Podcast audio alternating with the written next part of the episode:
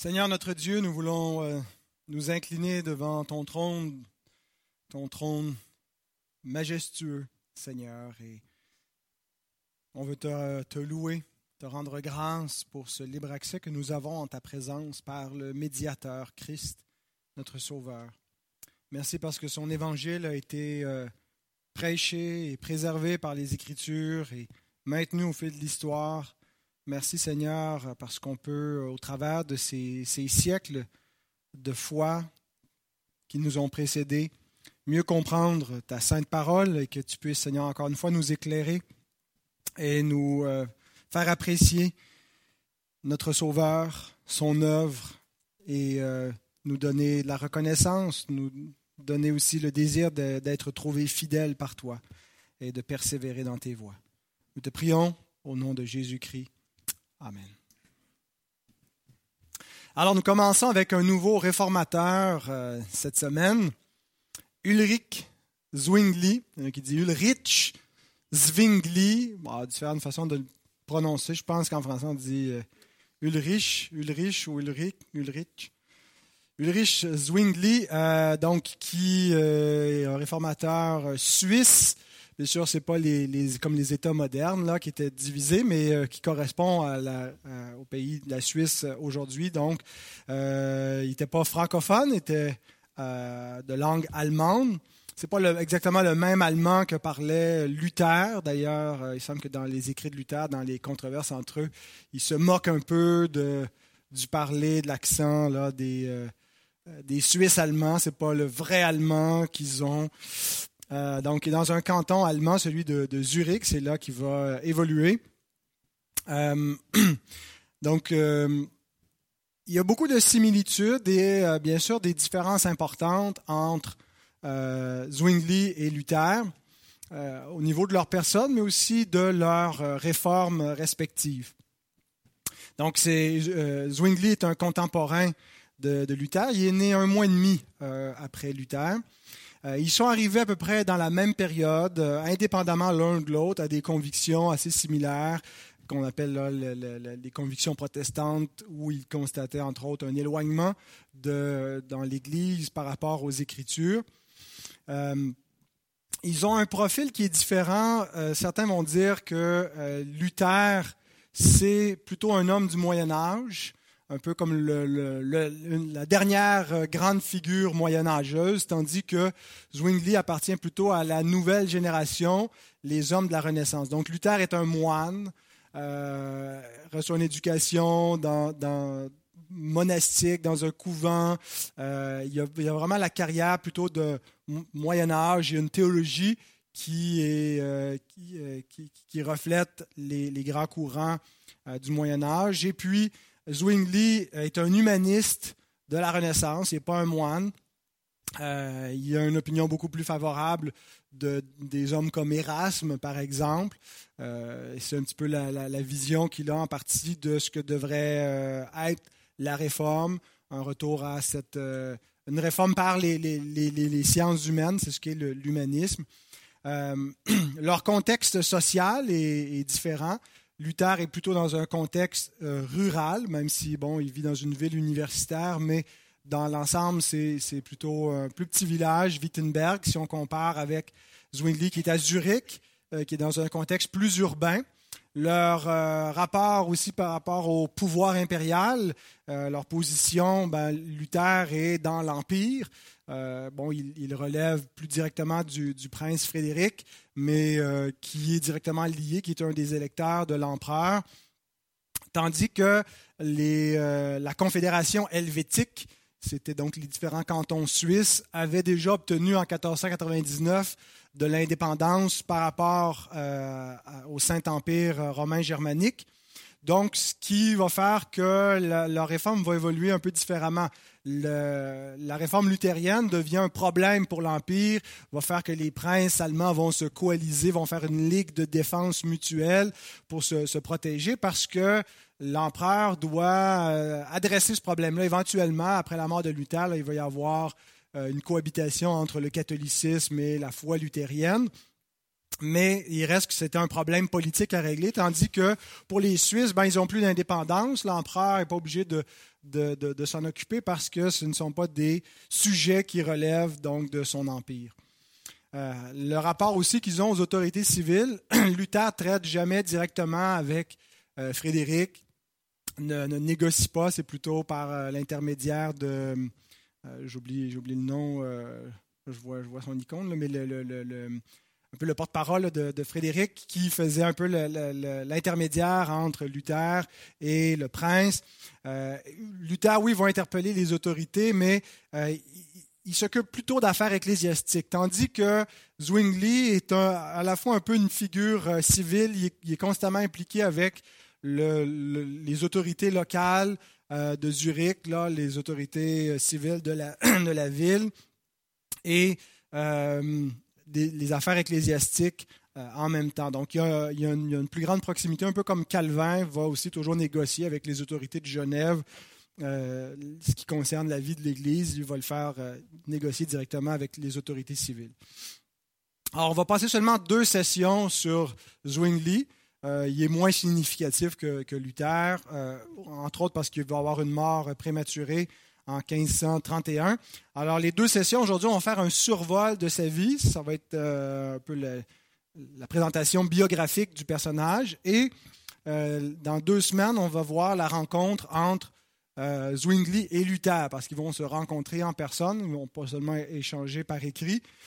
Et pourquoi est-ce qu'ils ne seront pas arrivés à une entente, c'est ce qu'on va voir dans la prochaine séance. Donc, dans ce, ce survol, Zwingli est né dans le canton de Saint-Gall. Et euh, il est né le 1er janvier 1484 d'une famille euh, qui n'était pas dans la haute noblesse, euh, plutôt au bas de, l'échelle sociale ordinaire. Il a néanmoins pu recevoir une éducation à Bâle. et il est allé par la suite à l'université aussi de Bâle et d'autres études à l'université de Vienne qu'on ne voit pas, mais en Autriche. Euh, donc, il a été euh, formé comme un, humaniste. C'était les, études donc euh, à la Renaissance. Et puis, pour pouvoir être admis au grand séminaire, il a dû confesser un péché d'ordre sexuel. il était accusé d'avoir mis enceinte une jeune fille.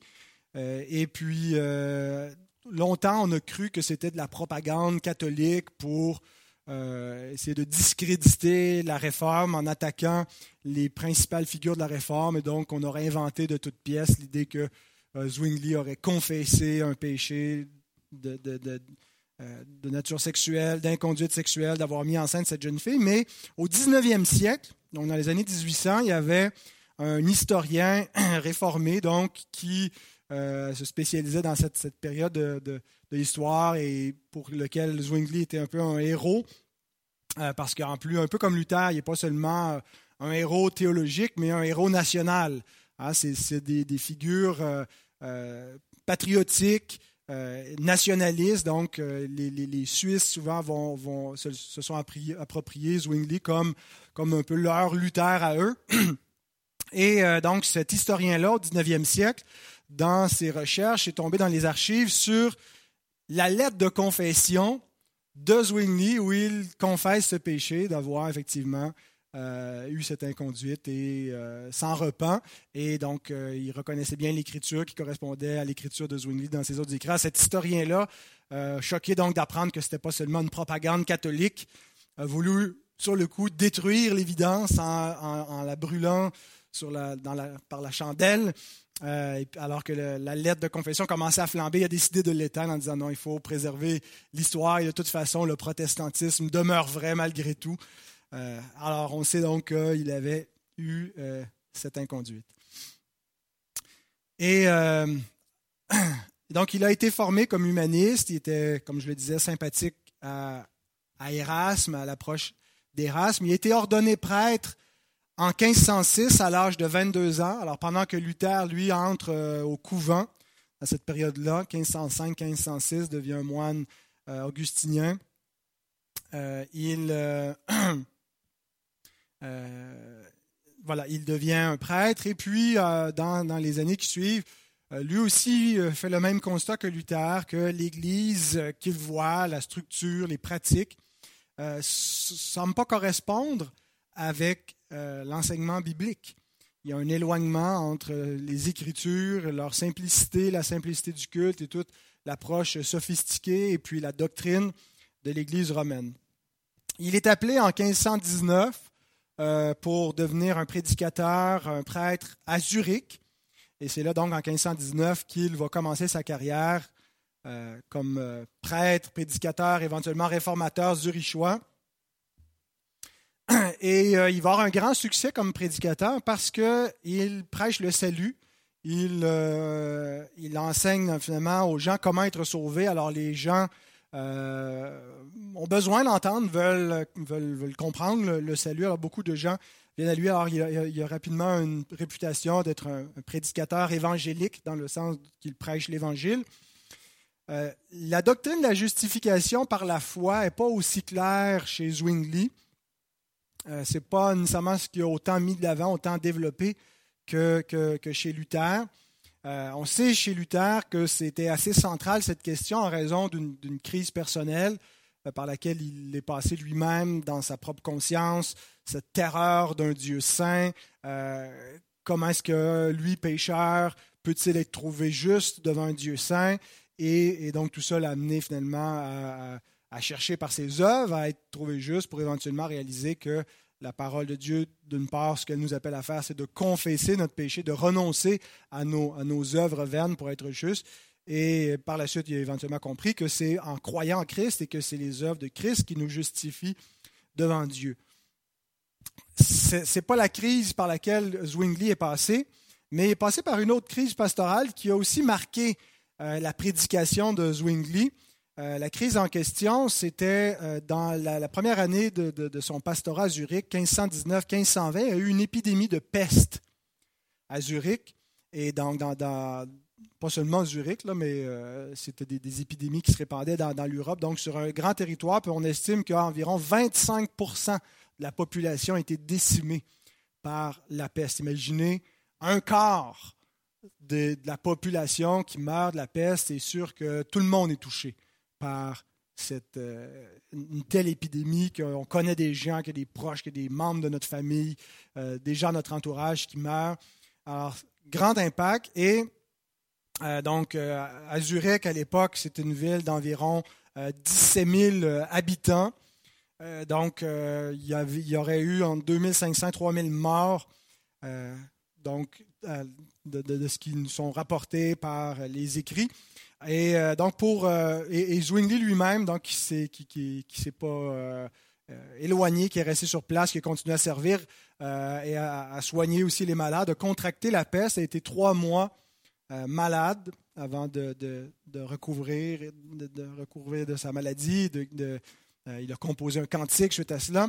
Mais ça l'a marqué parce que, bon, à l'époque, on était à l'époque prémoderne, où on, ne comprend pas encore, hein, il y avait toutes sortes d'histoires pour expliquer euh, comment venaient ces contagions, comment se répandait la peste, d'où ça naissait. Euh, donc, souvent, c'était des, euh, croyances qui, qui n'étaient pas fondées, mais c'est ce que les gens croyaient néanmoins. Mais pour Zwingli, l'interprétation qu'il en faisait, c'était c'est un acte de Dieu. Et, et c'était étrange, hein, subitement arrive comme ça une peste, une maladie, qui, qui, reprend des milliers, des dizaines de milliers de personnes qui en meurent. Alors, euh, il, il, pourrait y avoir peut-être d'autres explications, mais pour lui, l'emphase que ça va donner à sa prédication, c'est de reconnaître en toute chose la souveraineté de Dieu. Et c'est un des accents très forts de l'approche réformée, la théologie réformée, mais beaucoup d'emphase sur la souveraineté de Dieu. Pas seulement sur le fait que Dieu peut faire toute chose, mais sur le fait que tout ce qui arrive s'inscrit dans son décret, dans son dessein, dans son conseil. Euh, même le mal, hein, c'est Dieu qui guérit, c'est Dieu qui blesse. Et, ça ne veut pas dire que Dieu fait le mal, mais il utilise le mal pour sa propre gloire et le fait concourir pour le bien de ses enfants. Alors c'est quelque chose qui va vraiment marquer donc Zwingli, il va marquer sa prédication. Euh, il y a un débat donc entre les, Allemands et les Suisses et les historiens de la Réforme pour savoir qui est arrivé à la réforme en premier. Est-ce les Allemands ou est-ce les Suisses? Parce qu'ils sont arrivés quand même indépendamment l'un de l'autre, bien qu'il va y avoir des, connexions, une influence mutuelle entre Zwingli et, Luther. qui est, arrivé le premier et le plus clairement à la réforme? Et donc, il y en a qui, qui, qui, vont seulement faire valoir le fait des dates, que 1517, euh, euh, c'est la date la plus, euh, la, plus tôt qu'on a, où Luther, même s'il n'était pas encore un protestant, il n'avait pas encore compris complètement l'Évangile, a, dénoncé certains abus, puis ça a été le, le commencement de la réforme. C'est ce qu'on fêtait l'automne dernier, le 31 octobre 1517. Euh, les Suisses disent non, mais la prédication de Zwingli, son enseignement était déjà plus clair que celui de Luther à cette époque-là euh, concernant l'Évangile. Sauf que Zwingli a reçu euh, une pension papale jusqu'en 1520. Alors, c'est difficile à défendre qu'il il était protestant, euh, qu'il avait renoncé finalement à l'Église, s'il n'a pas renoncé à sa pension papale lui-même avant 1520. Mais donc, Zwingli lui-même aurait justifié le fait qu'il n'a pas renoncé avant 1520 euh, par le fait que euh, ben, il trouvait ça drôle de recevoir de l'argent du pape pour s'acheter des livres protestants. mais bon, pourquoi est-ce qu'il recevait une pension papale? C'est parce qu'il avait, dans un écrit, dénoncé euh, les pratiques mercenaires des Suisses, euh, comme si c'était une prostitution, qu'il que, avait écrit une sorte d'allégorie d'un animal qui se prostituait à tous les animaux euh, et qui, à la fin, finalement, il n'y a, plus d'amis et sans, personne en disant ça, c'est les Suisses qui, en vendant leurs services militaires à tout le monde, vont finir par finalement ne plus avoir aucun ami et en disant que les seuls qu'ils avaient droit euh, euh, la seule autorité qui pouvait légitimement servir était l'autorité papale. Ils pouvaient donc vendre leurs services être des mercenaires pour le pape. Et euh, donc, ça lui avait valu une pension papale à laquelle il a renoncé en 1520. donc, c'est progressivement, tout comme Luther, que Zwingli constate les abus de l'Église catholique. dans la région de Zwingli, il y aura aussi la vente des indulgences. Euh, celui qui vendait les indulgences, c'était pas Tetzel, donc probablement que la prédication était moins abusive. Zwingli a été moins choqué, mais a quand même euh, protesté contre ces, abus-là. Mais ça n'a pas fait euh, l'effet que du, 31 octobre et les 95 thèses de Luther. C'est pas là que commence vraiment le, début de la réforme en Suisse. En fait, on, attribue le début de la réforme suisse à ce qu'on appelle l'affaire des saucisses. Donc, c'est quoi l'affaire des saucisses? 1522? Euh, en fait, c'est parce que c'est l'événement qui va amener à la rupture. C'est pas qu'avant ça, l'Église n'était pas euh, réformée, mais elle était en voie. Il y avait déjà une, réforme qui avait cours, mais cet, incident va amener une rupture avec l'Église de Rome. Donc, l'affaire des saucisses, euh, déjà, illustre aussi le contexte différent dans lequel a lieu la réforme euh, à Zurich, un contexte plus urbain. Dans un contexte urbain, le rythme de vie est différent que dans un contexte euh, rural où l'économie, dans un contexte rural, est plus agraire, dépend du, va au rythme des saisons.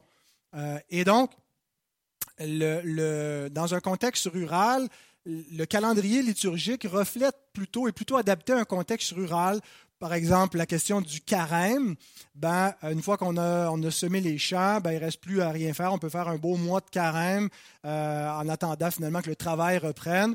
Tandis que dans un contexte urbain, euh, et c'était donc le cas à Zurich, euh, bien le, rythme de vie qui tranquillement s'industrialise avec l'imprimerie était dépendait pas donc des saisons et euh, l'affaire des saucisses, en fait, ce qui s'est passé, c'est qu'il y a eu une transgression du carême. Euh, les, employés de, l'imprimeur euh, Christophe Frauscher, que vous voyez à l'image, qui était le, premier imprimeur de Zurich, qui a imprimé la Bible de Zurich, ou on appelle aussi la Bible de Zwingli. donc, pendant le, carême, finalement, se plaignait que faire ce jeûne-là et de de ne pas manger proprement, de ne pas manger de, viande en particulier, euh, posait problème pour ces employés qui doivent opérer des, grosses presses. Euh, c'est un travail qui est exigeant et que ce n'était pas raisonnable finalement d'imposer le carême.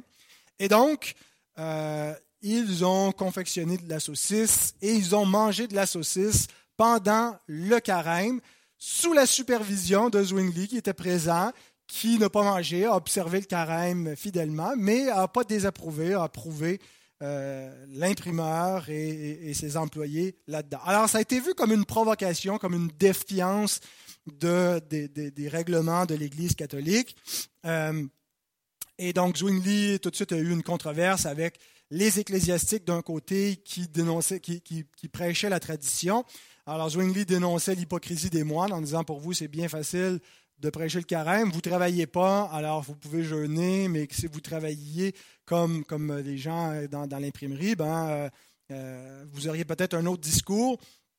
Il a prêché un sermon euh, intitulé Du choix et de la liberté des mets, dans lequel il, il s'appuie sur le sola scriptura, comme euh, finalement Luther, qui déjà, on est, on est 1522, donc euh, la réforme a progressé, les idées de la réforme font leur chemin, et s'empare aussi de cette idée-là que si vous voulez imposer le carême, ben, euh, ça doit être défendu par la Bible, et la Bible n'oblige pas aucun jeûne. Le jeûne est volontaire. Alors, si les chrétiens veulent l'observer, ils ont le droit, ils ont la liberté de conscience de le faire, mais on ne peut pas les forcer à le faire contre leur conscience. Et euh, donc, il va même y avoir un, débat avec euh, un représentant de l'évêque de Constance qui, lui, euh, va défendre le carême sur l'autorité de son ancienneté. C'est une pratique qui est ancienne, donc elle est canonique. Et donc, voilà, on voit tout de suite la collision entre deux approches. Est-ce que c'est l'Église qui est canonique qui a le droit, par l'ancienneté de ses rites, de euh, prescrire aux gens ce qu'ils doivent observer ou est-ce que c'est l'Écriture seule qui, est, qui a l'autorité? Et donc, les autorités de Zurich prennent le parti de Zwingli, ce qui enligne à partir de ce moment-là euh, Zurich avec Wittenberg. Euh, la réforme, donc finalement, ils prennent position du côté de, de, la réforme, de Luther, du sola scriptura. Et donc, ce n'est pas Zwingli tout seul, c'est les autorités de la ville qui se rangent de ce côté-là.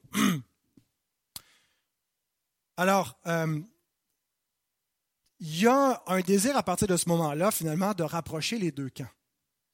De ne euh, pas avoir juste deux églises euh, qui protestent contre eux, mais qui sont cantonnées, qui sont séparées, indépendantes l'une de l'autre. On est au 16e siècle, hein, il n'y a pas d'Internet, l'information circule lentement, contracter une alliance ne se fait pas si rapidement que cela.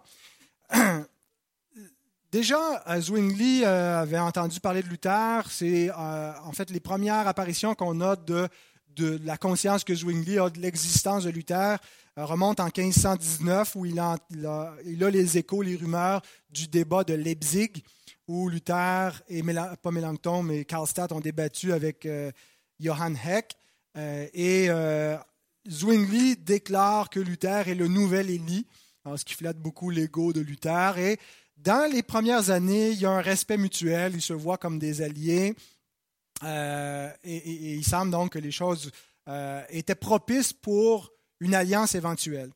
Mais un clash qui va avoir entre, entre les deux, qui commence dès 1524 et qui va être autour du sacrement de la Sainte Seine. Alors, je ne vais pas élaborer aujourd'hui parce que ça va être l'objet du prochain cours. Pourquoi est-ce que les protestants ne sont pas arrivés à former une seule Église protestante et que euh, Luther en particulier a divisé le monde protestant en deux? En tout cas, dès le début, il va y avoir plus que, deux branches dans le monde protestant. Puis aujourd'hui, c'est un arbre avec beaucoup, beaucoup de branches. Mais euh, initialement, donc pourquoi est-ce que malgré ce, désir finalement de se ranger du côté de la réforme et de s'unir avec ses frères euh, de Wittenberg, ça n'a pas pu avoir lieu? Ben, ça va être euh, autour de deux conceptions euh, qui ont été irréconciliables concernant le, sacrement de la Sainte Seine. Alors, Luther et Zwingli vont partir, à partir de ce moment-là, être les deux figures euh, du protestantisme et deux belligérants. leurs écrits vont commencer à se, provoquer, s'attaquer l'un et l'autre, Mais donc, ça va être les deux faces, les deux leaders principaux pendant les années 20 du, du 16e siècle, où on identifie finalement le protestantisme à ces deux personnages-là en particulier. Euh, alors, devant l'échec de cette alliance-là, il va y avoir une rencontre officielle en 1529 qui, qui, se solde par un échec. Les Suisses décident de former une église indépendante à laquelle ils vont donner le nom d'Église réformée, euh, indépendante à la fois des luthériens et de l'Église catholique. Euh, église réformée dans le sens euh, que c'est une église chrétienne, il la voyait en continuité avec l'église du Moyen Âge, mais qui s'est réformée, qui s'est purifiée de ses mauvaises doctrines. Donc, peu de temps après cet échec-là entre réformés et luthériens, euh, va avoir une guerre entre catholiques et protestants en Suisse. La réforme de Suisse va refléter un petit peu la structure euh, politique de la Suisse qui est séparée en cantons. Donc, il y a différents cantons. Ici, en vert, on a les cantons protestants, puis en rouge, les cantons plutôt catholiques. Euh, et donc, chaque, euh, il y a des cantons qui vont devenir donc protestants, donc catholiques, dès le début de, la réforme. Et la guerre, finalement, qui, qui, est venue entre catholiques et protestants, c'est l'effort de cantons catholiques qui sont allés chercher l'aide des, Autrichiens euh, pour supprimer la réforme en Suisse.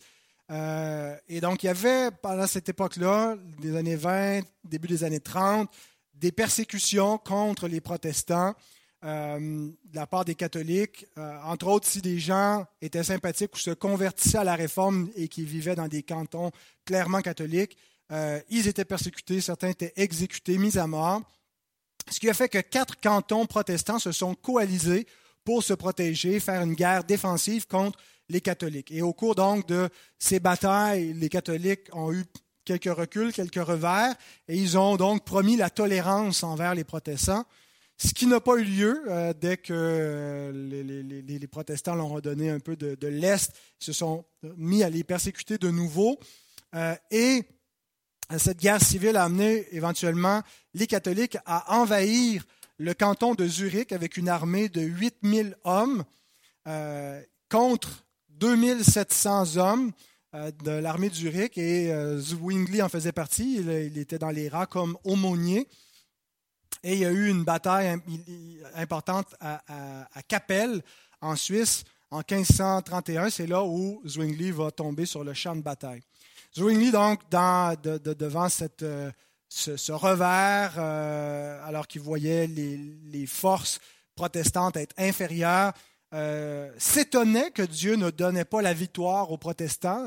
Ça paraît logique. si on est du bon bord théologiquement, ben, Dieu devrait nous donner la victoire. Il y a toujours un danger d'interpréter la providence de cette façon-là. Est-ce que, je veux dire, il y a eu des, batailles entre chrétiens euh, et musulmans dans l'histoire, et parfois les musulmans l'ont emporté. Alors, est-ce qu'il faut interpréter euh, l'issue de la victoire, qui a la bonne théologie, et même dans l'histoire biblique, on voit Dieu parfois qui châtie son peuple, euh, qui lui donne pas la victoire contre ses ennemis, contre les Babyloniens, alors que d'autres fois il le fait miraculeusement.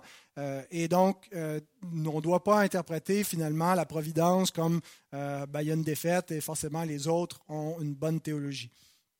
Et donc, dans, dans, d'autres circonstances aussi, je veux dire, on est porté, les humains, à vouloir interpréter la providence, c'est Dieu de, notre côté. Les choses devraient aller ainsi, mais ce n'est pas toujours comme ça que ça se passe.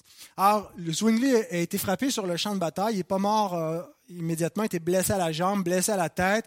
Euh, c'était une blessure qui était fatale, qui allait se solder par la mort, mais euh, donc, un, un des, des, soldats de l'armée opposée a offert à Zwingli d'appeler un prêtre pour euh, lui donner l'extrême onction. Euh, il a refusé. Alors le soldat s'est mis à invoquer Marie et les saints, puis il a refusé, voulant mourir dignement euh, comme, un, comme un protestant qui met sa foi en Christ seul, en Dieu seul, dans l'Évangile. Et il y a le capitaine Fuckinger, c'est un nom un peu grossier, là, qui est venu et qui l'a achevé. Reconnaissant donc que c'était l'un des, leaders de la réforme et donc l'a, tué avec son épée ou sa lance. Euh, le corps a été démembré, le corps de Zwingli, mélangé avec du fumier brûlés. Et tout ça était fait pour empêcher que les chrétiens fassent des reliques avec, avec son corps, et puis ses cendres ont été jetées au vent. Alors, Zwingli est mort à l'âge de 47 ans. Ça a été un, dur coup, et, pas juste la mort de Zwingli, mais la mort de beaucoup de troupes protestantes. C'était un recul pour, pour les, réformés. Euh, euh, donc l'Église a été, euh, on l'imagine, très, très, très attristée, très troublée de ces événements. Luther a été profondément choqué. Il a attribué lui aussi à, interpréter la Providence en disant que les Suisses n'auraient pas dû prendre les armes et que en, faisant ça, ils ont provoqué le déplaisir de Dieu qui les a châtiés. donc, ça n'a pas empêché le progrès de la foi réformée, même au-delà des cantons allemands, des cantons francophones euh, vont devenir réformés. Et la foi réformée s'est répandue euh, éventuellement sur toute la terre. Euh, même au temps de la réforme, on va voir qu'elle va s'exporter en Grande-Bretagne, entre autres par, John Knox, qui va être un, Écossais qui va venir se former avec Calvin à Genève. Alors, l'Église réformée allait avoir bientôt un nouveau, un nouveau père, un nouveau euh, leader qui allait être Calvin. Euh, mais euh, en ce moment, donc, ce n'est pas Calvin qui a été le, successeur immédiat, c'est Henri Bullinger. Aujourd'hui, à Zurich, on a cette statue de Zwingli où on le voit avec une Bible dans une main et une épée dans, dans l'autre, qui symbolise ici l'unité civile et ecclésiastique. On est vraiment donc au 16e siècle, il y a cette cohabitation, cette coalition entre les deux sphères, les deux pouvoirs. Euh, Zwingli, qui est un chef patriotique, un héros national, euh, qui, défend l'intérêt de sa patrie, et en même temps, qui est un prédicateur. Alors, c'était un peu la vision euh, initiale qu'on avait de ce, que, ce qu'était l'Église. c'était dans, le contexte, avant qu'on arrive à une, compréhension un peu plus claire des deux royaumes, civils et, et spirituels. Donc, euh, éventuellement, Calvin va être euh, la figure dominante de, l'Église réformée, mais dans l'immédiat, c'est Henri Bullinger, qui a été le successeur immédiat de Zwingli à Zurich, euh, qui va grandement écrire, va se rallier donc à Calvin sous la, question du repas du Seigneur, parce que la controverse donc avec Luther ne euh, se règle pas et non plus avec les luthériens après Luther, il n'y aura pas un rapprochement qui va être possible. Calvin croyait que sa position aurait pu réunir les deux camps et finalement le camp de Zwingli va euh, rapprocher sa position de Luther en prenant la position de Calvin, mais on, verra un peu plus en détail ce que sont ses positions sur la question euh, du repas du Seigneur. Alors, sous l'influence de Bullinger, euh, il y a une confession de foi importante qui s'est rédigée, la confession de foi helvétique. Euh, helvétique parce que Helvétia, c'était le nom euh, de la Suisse au temps de l'Empire romain. Et initialement, c'est sous cette confession que toutes les églises réformées se sont réunies. Donc, les églises réformées, il y a les églises continentales de, Suisse, des Pays-Bas et tout ça, à mesure que ça va progresser. On dit continentales parce qu'elles sont rattachées au continent de l'Europe. Puis a les églises réformées euh, anglo-saxonnes qui sont en Angleterre, en Écosse, euh, donc les églises de Grande-Bretagne. Et donc, il va y avoir deux traditions confessionnelles un peu différentes. Là. Euh, nous, on est plutôt rattachés à la tradition anglaise parce que les baptistes vont être issus des, réformés de Grande-Bretagne. Mais déjà, donc, c'est la, première affirmation confessionnelle, c'est la première confession de foi helvétique sous Henri Bullinger on va s'arrêter ici dans deux semaines. À Pâques, ça va, être, euh, ça va tomber avec un, contexte approprié pour examiner la question du repas du Seigneur. Euh, qu'est-ce que signifie la scène? De quelle façon est-ce qu'elle nous unit à Christ? Puisque ce dimanche-là, en plus, on va prendre la Sainte Seine et c'est le dimanche de Pâques. Alors, ce sera un bon temps pour réfléchir au sens de, la scène et du sacrifice de Christ et du corps et du sang de Christ et de la façon dont on est unis avec, avec, avec Christ.